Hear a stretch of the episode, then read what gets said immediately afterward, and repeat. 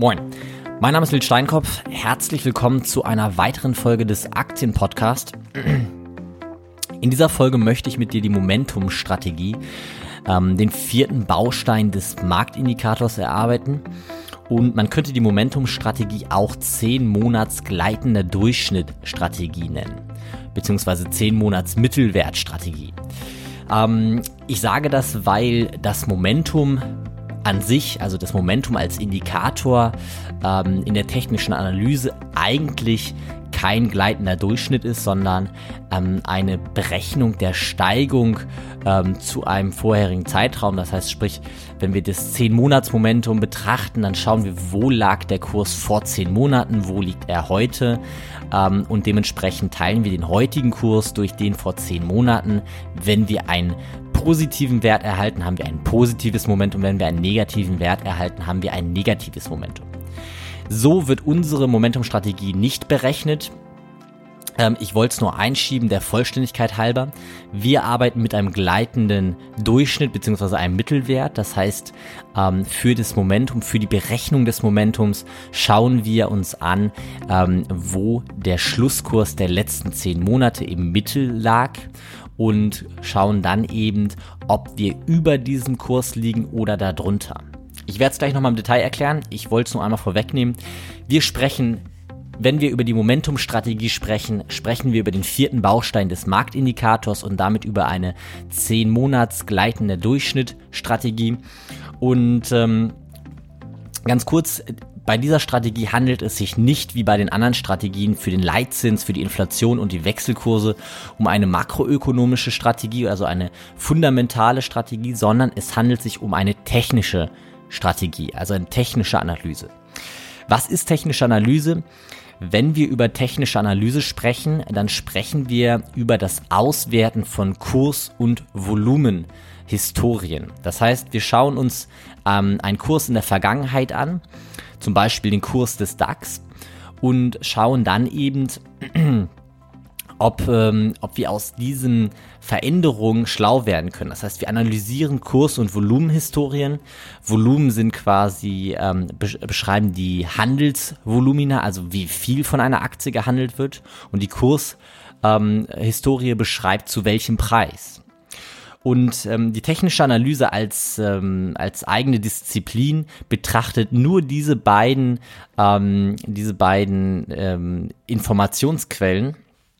Und bei der Momentum-Strategie handelt es sich um eine technische Strategie, also eine technische Analyse, bei der wir uns eben auf genau diese beiden ähm, Informationsquellen berufen und nicht wie beim Leitzins oder bei der Inflation beziehungsweise auch beim Wechselkurs, bei der Wechselkursstrategie eine äh, fundamentale ähm, makroökonomische ähm, Bewertung beziehungsweise ein, ein Einflussfaktor, der, der wirklich auf die Makroökonomik, auf ähm, die Wirtschaft einwirkt, sondern in diesem Fall sind wir ein reaktives, eine reaktive, ähm, einer reaktiven Indikation oder folgen wir einer reaktiven Indikation. Es handelt sich auch diesmal um eine sehr einfache Strategie. Wir werden wieder auf Monatsbasis handeln. Das heißt, einmal im Monat kontrollieren wir zum ersten Handelstag des Folgemonats, also sprich nach dem letzten Handelstag, Handelstag des Monats, berechnen wir unseren Indikator. Zum ersten Handelstag des Folgemonats geben wir unsere Position auf. Ähm, wir investieren auch dieses Mal wieder, um die Vergleichbarkeit zu haben, mittels eines ETFs auf einen geeigneten Indiz und wir nutzen auch dieses Mal wieder für die Vergleichbarkeit den DAX als, als Indiz. Ähm, auch dieses Mal ist die ähm, ist das ganze sparplanfähig. Ähm, ich werde es nicht nochmal beschreiben. In den letzten Folgen habe ich es beschrieben, wie man ähm, einen Sparplan auf so eine Strategie anwenden kann. Und die Berechnung ist sehr, sehr überschaubar. Und zwar schauen wir einmal am letzten Handelstag des Monats, befindet sich unser Schlusskurs über dem Mittel der Schlusskurse der letzten zehn Monate. Das heißt, wir gucken, wie waren die letzten zehn Monate, wie waren die Schlusskurse der letzten zehn Monate, errechnen daraus den Mittelwert und dann ähm, schauen wir, ob wir uns aktuell darüber befinden oder darunter mit dem Monatsschlusskurs wenn wir uns da drüber befinden, bleiben wir investiert. Wenn wir uns da drunter befinden, bleiben wir im Bargeld beziehungsweise im Tagesgeld. Ähm, und wenn wir einen Durchbruch quasi haben, also uns von unten nach oben, also aus dem Tagesgeld raus bewegt haben, in die, über den, ähm, die 10-Monatslinie hinweg, dann ähm, müssen wir eben Positionen aufbauen und wenn wir durchbrochen sind von oben nach unten, sprich ähm, wir im Vormonat noch über der 10-Monatslinie waren, jetzt aber unter der 10-Monatslinie sind, dann müssen wir unsere Positionen verkaufen. Das heißt, wir sind immer dann investiert, wenn der Kurs über den 10-Monatsmittel drüber liegt. Wenn der Kurs da drunter liegt, sind wir im Bargeld beziehungsweise im Tagesgeld. Ich werde eine kleine Excel-Tabelle aufbauen und ein Video davon drehen, das Ganze in der Facebook-Community, ähm, also in der Aktien-Podcast-Community hochladen, ähm, so dass, dass ihr ähm, sehen könnt, wie man ähm, diesen, dieses Mittel errechnen kann, wie man diesen Indikator bestimmen kann. Ähm, wie gesagt, das wird in der Aktien-Podcast-Community hochgeladen, ähm, auch auf dem YouTube-Kanal der Sylter Investment Akademie, auch dort wird man das finden. Und ansonsten ein, möchte ich noch ein paar Worte zu der Bewertung dieser Strategie sagen. Ähm, Im Prinzip handelt es sich ja um eine sehr, sehr einfache Strategie. Und man muss unterscheiden zu der Inflation, dem Leitzins und dem Wechselkurs, handelt es sich hierbei um eine reaktive Strategie. Wir versuchen nicht eine Vorhersage zu treffen, sondern nur eine Reaktion auf das Marktgeschehen zu, ähm, zu machen. Und ähm, es gibt in dieser Strategie im Prinzip eine natürliche Verlustbegrenzung. Das heißt, sobald der Markt ähm, überdurchschnittlich fällt und durch die 200-Tage-Linie durchbricht, unterhalb der 200-Tage-Linie ähm, seinen Schlusskurs hat, haben wir im Prinzip einen natürlichen Ausstieg, nämlich die 200-Tage-Linie, die ähm, konstant ja mit angehoben wird, die wie ein, ein Trailing-Stop funktioniert, der nach und nach angehoben wird hilft die 200-Tage-Linie uns im Prinzip eine natürliche Verlustbegrenzung zu betreiben. Ähm, was hinter der Strategie steht, ist im Prinzip, ähm, dass die Überlegung, dass die Märkte sich in Zyklen bewegen und diese Zyklen Aufwärts- und Abwärtsphasen haben. Man redet bei Aufwärtsphasen von Bullenmärkten, bei Abwärtsphasen von Bärenmärkten und ähm, diese Phasen haben immer, führen immer zu einer, am Ende zu einer Überbewertung. Ähm, wenn wir eine Depress äh, Depression bekommen, eine, einen Konjunkturabschwung, führt das am Ende auch irgendwann zu einer, ich sag mal, einer leicht panischen Reaktion. Ähm, der Markt wird überabverkauft, die Preise fallen überdurchschnittlich dolle, obwohl sie eigentlich gar nicht so stark fallen müssten. Und umgekehrt auch, wenn wir einen, einen Aufschwung haben, sorgt die Euphorie dafür, dass die Kurse in der Regel mehr steigen, als sie eigentlich dürften.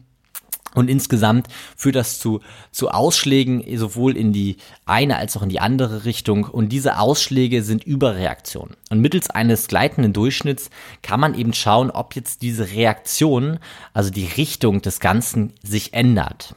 Und wenn diese sich ändert, dann positioniert man sich eben anders herum und versucht von der Marktbewegung wieder zu profitieren, die nun aber in die andere Richtung geht. Die Momentum-Strategie hat im Backtest sehr gute Ergebnisse erzielt, weil sie ist sehr, sehr einfach umzusetzen. Wie gesagt, einmal im Monat kontrollieren.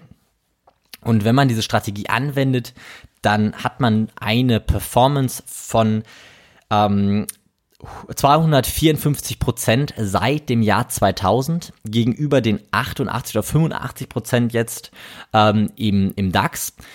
Sprich, also mit einer Buy-and-Hold-Strategie hätte man aus 10.000 Euro ungefähr 18.500 Euro gemacht. Mit der Momentum-Strategie auf äh, Basis des 10 Monate gleitenden Durchschnitt hätte man aus 10.000 Euro 35.400 Euro gemacht. Und das Ganze mit 20 Transaktionen in 17 Jahren, sprich ungefähr 1,2 Transaktionen pro Jahr, was wirklich überschaubar ist und auch nicht ähm, durch, ähm, durch Ordergebühren diese Strategie zugrunde macht. Ähm, außerdem konnten wir in der Strategie geringere Maximum Drawdowns beobachten äh, durch diese natürliche Verlustbegrenzung der mittels der 200-Tage-Linie. Ähm, und insgesamt waren wir auch nicht voll im Markt investiert. Das heißt, wir waren nicht zu jeder Zeit investiert. Dadurch waren wir eine kürzere Zeit dem Marktrisiko ausgesetzt. Also insgesamt kann man behaupten, dass diese Strategie ein geringeres Risiko hat ähm, und eine erhöhte Performance. Ähm, wir haben in diesem Fall nicht berechnet, ähm, wie das Ganze aussieht, wenn wir ins Tagesgeld wechseln. Ähm, ich werde das die nächsten Tage nochmal berechnen. Ähm, das heißt, diese Auswertung basiert auf einem Investment in einem DAX-ETF beziehungsweise im Bargeld. Ich möchte aber noch an dieser Stelle ähm, die negativen Punkte der Strategie aufzeigen. Und zwar nur um das Ganze ähm, in ein komplettes Bild zu bringen, ähm, die in Seitwärtsphasen hat man das Problem, dass diese Strategie ähm, viele Fehlsignale liefert. Also wenn eine, wenn der DAX um einen gewissen Wert ähm, schwankt und äh, weder die eine noch die andere Richtung, ähm, weder in die eine noch in die andere Richtung tendiert, dann gibt es immer wieder Phasen, in denen ähm, viele Signale hintereinander kommen und diese Signale führen zu Verlusten, weil diese Signale immer wieder zu kaufen und verkaufen zu, äh, sage ich mal, verschlechterten Kursen führt. Das passiert nicht häufig, das kann aber passieren. Das heißt, in einer Seitwärtsphase ähm, funktioniert diese Strategie nicht besonders gut. Ähm, man muss dazu sagen, dass es nicht sonderlich viele Seitwärtsphasen in den letzten Jahrzehnten gab ähm, und äh, deswegen diese Strategie auch sehr, sehr gut funktioniert hat. Ähm, trotzdem möchte ich darauf hinweisen und es soll noch einen zweiten Punkt geben. Bei den Indikatoren wie dem Leitzins, der Inflation und dem Wechselkurs haben wir im Prinzip eine Frühindikation. Wir, wir bewerten ähm, die Veränderung bevor also wir versuchen die Veränderung zu bewerten, bevor die Veränderung an der Börse stattfindet, also bevor eine Kursbewegung stattfindet. Bei der Momentum-Strategie reagieren wir nur, wir reagieren auf Bewegung am Markt und sind deswegen natürlich sehr, sehr verzögert und ähm, verspätet mit unserer Handlung. Trotzdem funktioniert diese Strategie sehr gut und ist auf jeden Fall eine sehr einfach umzusetzende, für Anfänger auch sehr empfehlenswerte Strategie, ähm, die eben deutlich bessere Performance als die Buy-and-Hold-Strategie bringt. Das soll es für heute gewesen sein. Das war der vierte Baustein des Marktindikators. Wir werden in der nächsten Folge den Marktindikator zusammensetzen und ähm, wir werden den Backtest des Marktindikators besprechen. Ähm, und ich hoffe, ähm, ihr werdet euch ähm, über die nächste Folge genauso freuen, ähm, wie es mir Freude bereitet hat, die Folge vorzubereiten. Ansonsten ähm, gilt natürlich wie immer ähm, für jeden, der ähm, äh, Interesse hat, ähm, in sich in einer Community auszutauschen. Ähm, ich freue mich über jeden, der in die Aktien-Podcast-Community bei Facebook eintritt. Dort werde ich auch, wie gesagt, ähm, das Video zur Berechnung der Momentum-Strategie hochladen. Ähm, das werdet ihr auch auf dem bei YouTube finden. Ähm, Trotzdem, ich freue mich, wie gesagt, über jeden, der sich in die Aktien-Podcast-Community äh, einträgt. Außerdem ähm, freue ich mich natürlich über jede positive Bewertung bei iTunes, wie immer. Und ansonsten äh, soll es das für heute gewesen sein. Ich freue mich auf die nächste Folge. Danke fürs Zuhören. Bis dann. Ciao.